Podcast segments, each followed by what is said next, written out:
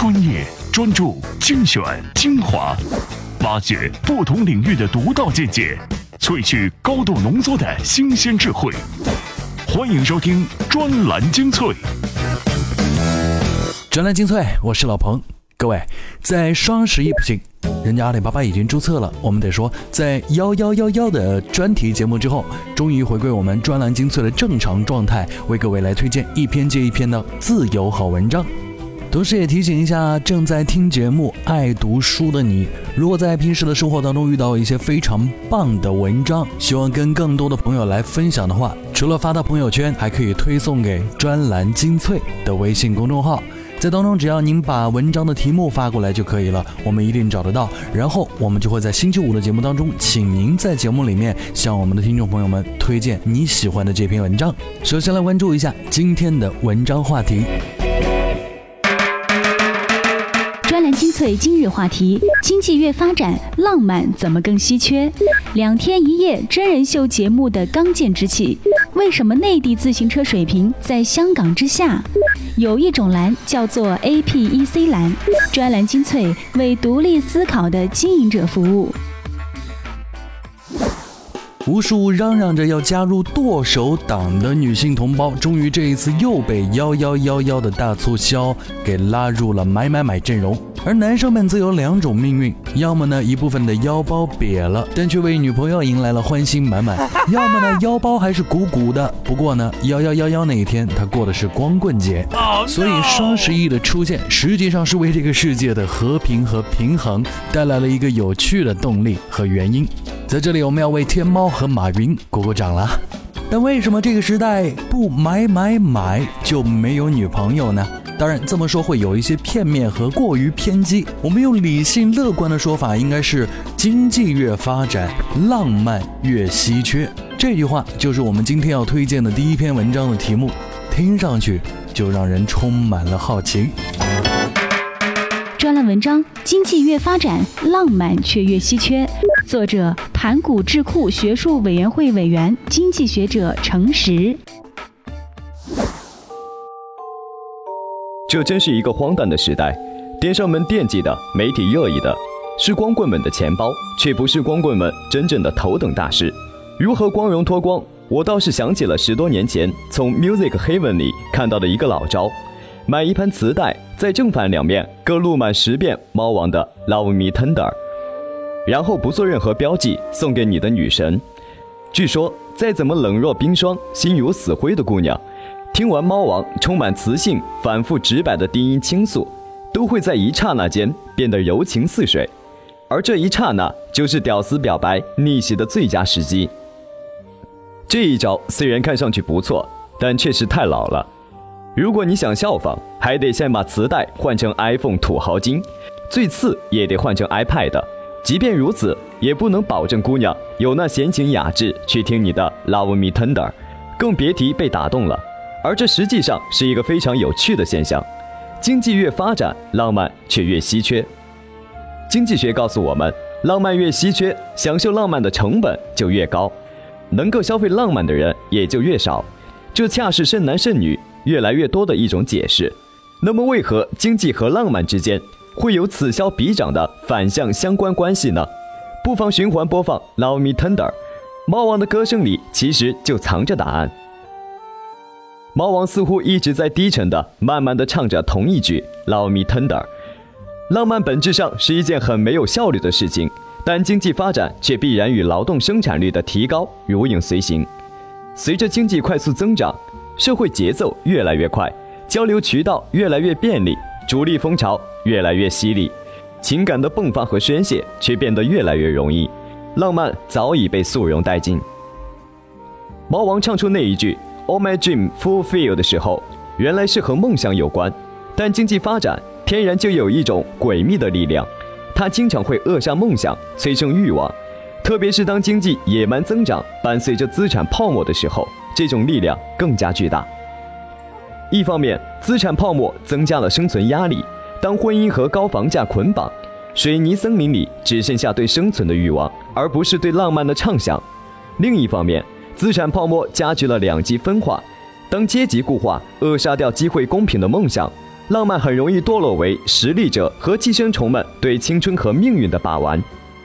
猫王的嗓音和歌词里都填满了 tender，但经济发展必然伴随着经济加剧，在和森林法则同样凶猛和冷酷的市场法则的统领下，人们的内心很容易变得焦躁不安。而竞争激化的另一个副产品是人力资本的持续提升。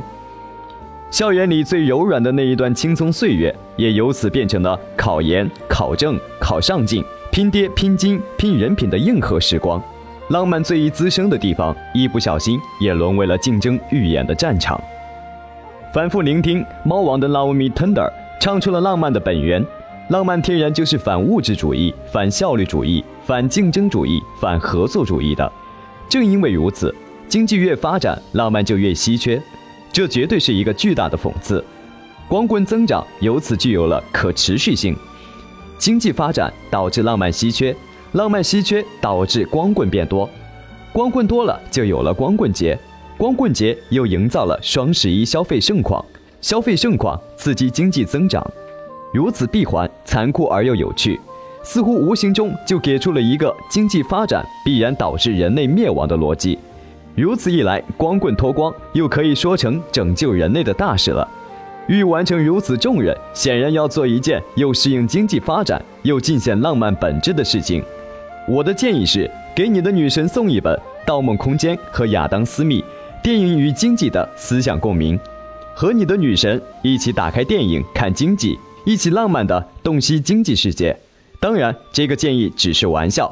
在世俗经济狂飙时代，做一个浪漫的人。唯一需要的就是胸怀一颗平静的心。哎，您别说，这个世界上凡是来自于智库机构啊，或者说咨询机构的这些研究学者，他们写文章，呃，观点就是不同。比如说刚才诚实的这最后一句，在世俗经济狂飙的时代，做一个浪漫的人，唯一需要的就是胸怀一颗平静的心。对，如果你能不被双十一的打折诱惑，依旧保持平静的在家里陪女朋友看电影，那你女朋友一定是个奇葩。因为他这篇文章告诉我们，经济越发展，浪漫就已经是稀缺产物了。但我认为浪漫不会消失，它只会被我们暂时深深的埋在心底。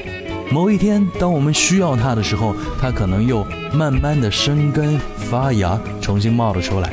但有一些东西在经济发达和不发达的时代，它都没有办法变化。比如我们曾经感慨过这样一种现象：中国是世界上的自行车超级大国，因为骑自行车的人数非常的多。但是在自行车运动，无论是奥运也好，还是各大赛事也好，都鲜有中国人能在其中获得不错的表现。于是呢，我们就常说中国人是自行车大国，却不是自行车运动水准的强国。最近有人又站在了这个观点上面来说事儿，我们看看他的文章有没有新意。专栏文章：为什么内地自行车水平在香港之下？作者：大公体育特约评论员杨华。中国足球为什么不行？十三亿人为什么找不出十一个踢球的？此类老生常谈的问题实在无聊。专家给出的答案是：中国人口虽多，足球人口却极少，孩子没时间、没场地踢球。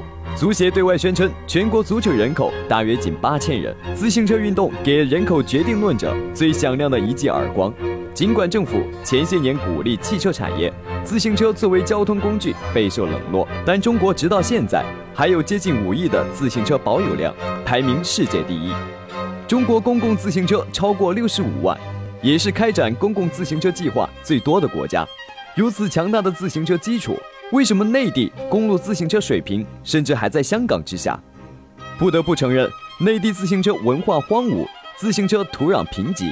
中国是自行车王国，却是自行车运动弱国。中国围绕金牌战略开展自行车运动，以场地赛为突破口，因为奥运会场地赛竞争者相对较少。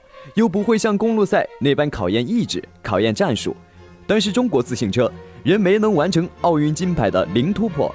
至于自行车选手，真正的盛典环法大赛，今年才出现史上第一张中国面孔继承，他以第一百六十四名，也就是倒数第一名完赛。而日本已经有车手站上过环法领奖台。在 PM 二点五肆虐的今天，低碳环保的自行车重新得到政府的倡导，但相当一部分人觉得骑单车很没面子，还是大排量的豪车才够酷。青年男女的价值观就是宁愿在宝马上哭，也不在单车上笑。这些年轻人大概不知道，宝马也产单车，奔驰、兰博基尼、LV、香奈儿都销售造价昂贵的自行车。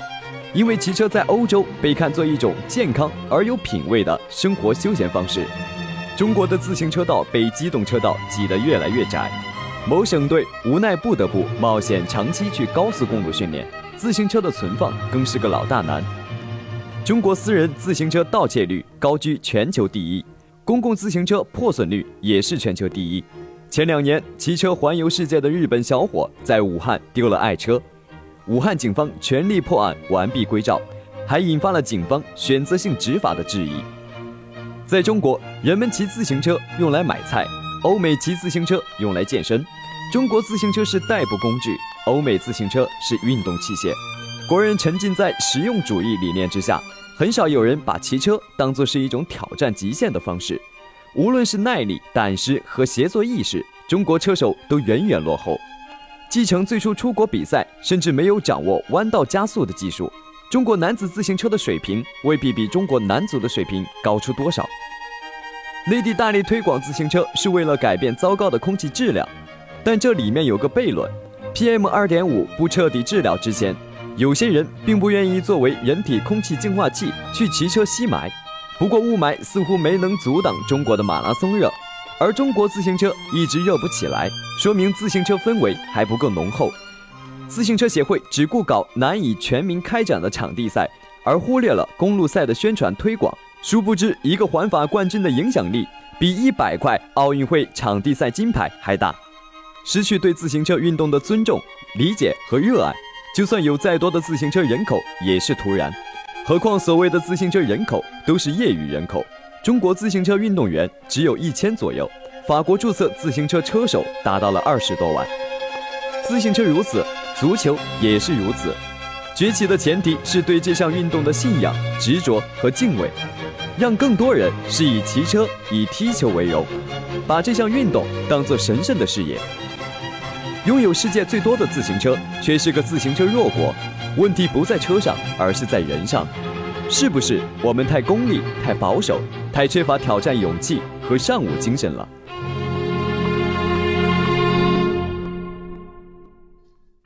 面对海量资讯，不是每个人都能从容不迫。要追赶时代，就没有发呆的机会。不是我们放弃思考，而是要给自己更好的选择。欢迎收听专栏精粹，让大脑吸收更精致的智慧讯息。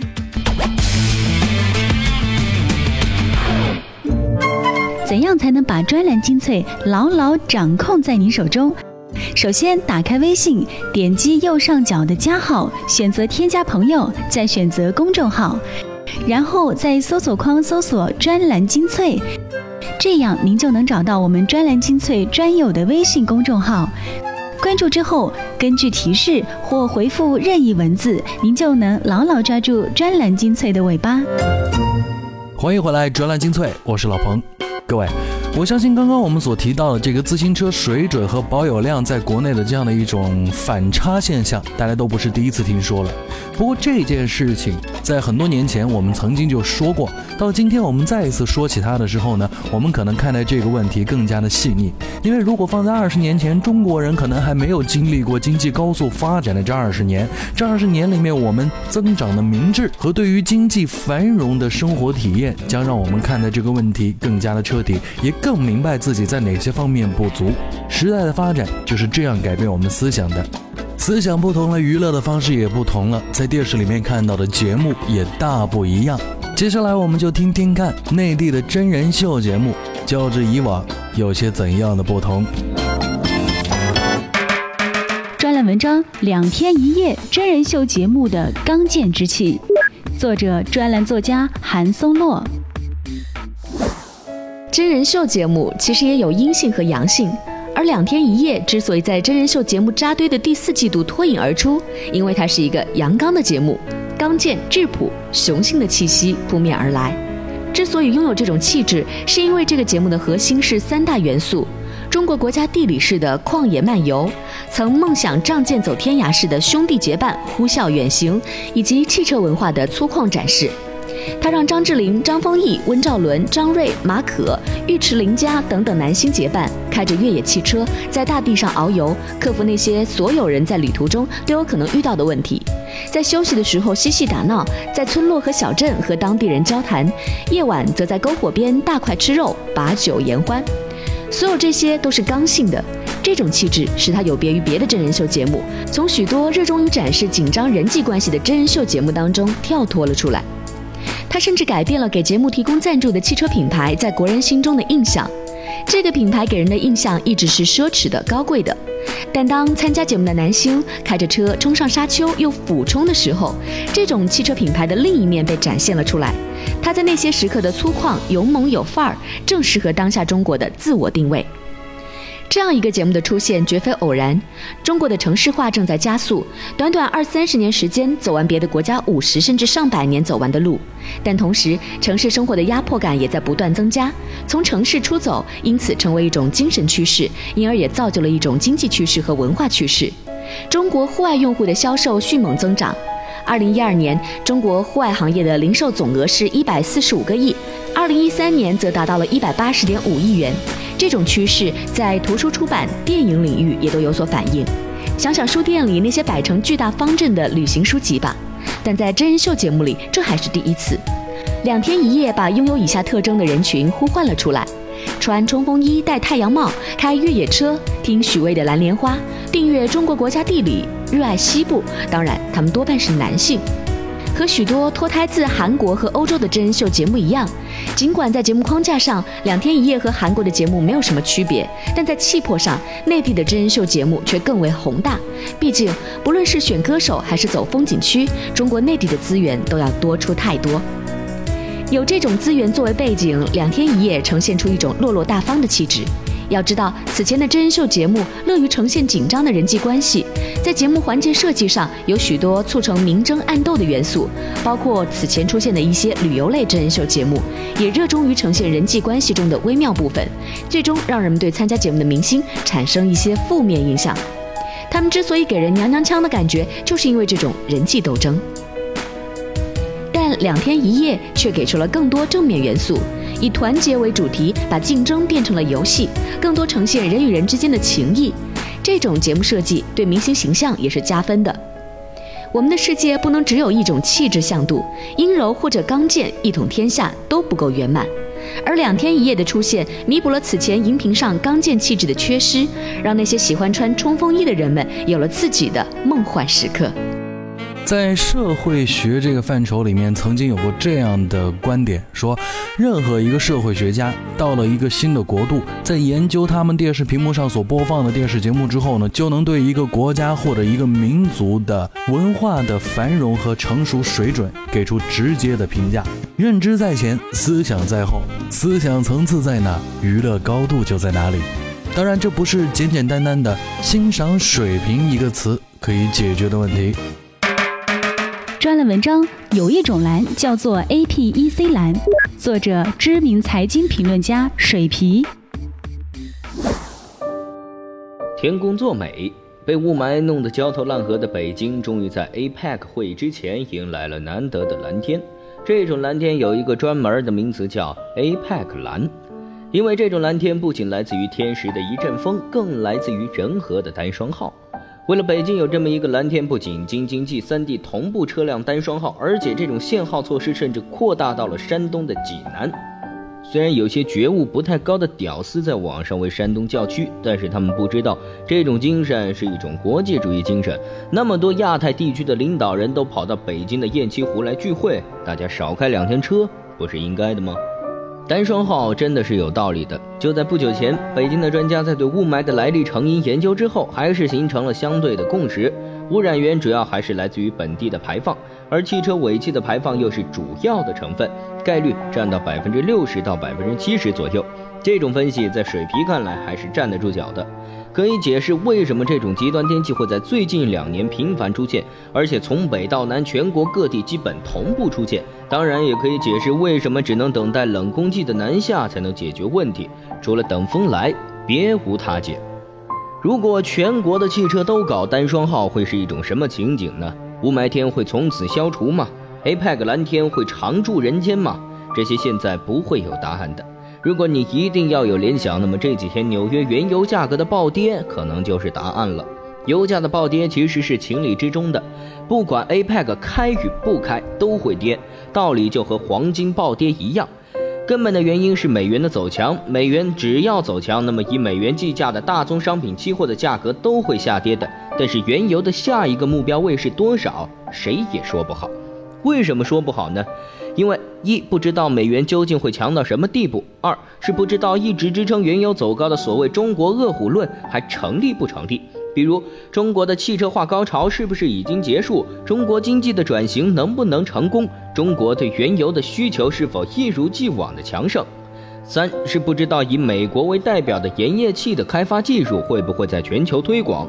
以目前的成本看，盐液气的开发成本才五十七美元，远低于现在的原油价格。这也是为什么欧佩克会一反常态，不但不限产以保价，反而宣布调低油价以确保市场份额的原因。时代真的不同了。二零一一年前，美国是石油净进口国，而且进口量是全球最大的。但是二零一一年之后，已成为进出口国。美国国内对于进口原油的需求是下降的，所以美国人没有推高油价的动力。而相反，油价的暴跌对俄罗斯这样的石油出口大国却是巨大的打击，不仅直接影响收入，更导致卢布的比值崩溃式的贬值。从阴谋论的角度讲，油价下跌更符合美国人的利益，当然更符合中国这样的能源需求大国的利益。可以预计的是，随着大宗商品期货价格的下跌，生产资料价格会大幅走低，PPI 会一路下滑，CPI 当然也就无从走高，而通胀也就无从谈起。这对于中国经济复苏是有利的，对于货币政策的宽松调整更是有利的。降准降息都具备了可能，可谓万事俱备。只欠东风，但愿东风吹，APEC 的蓝天天在。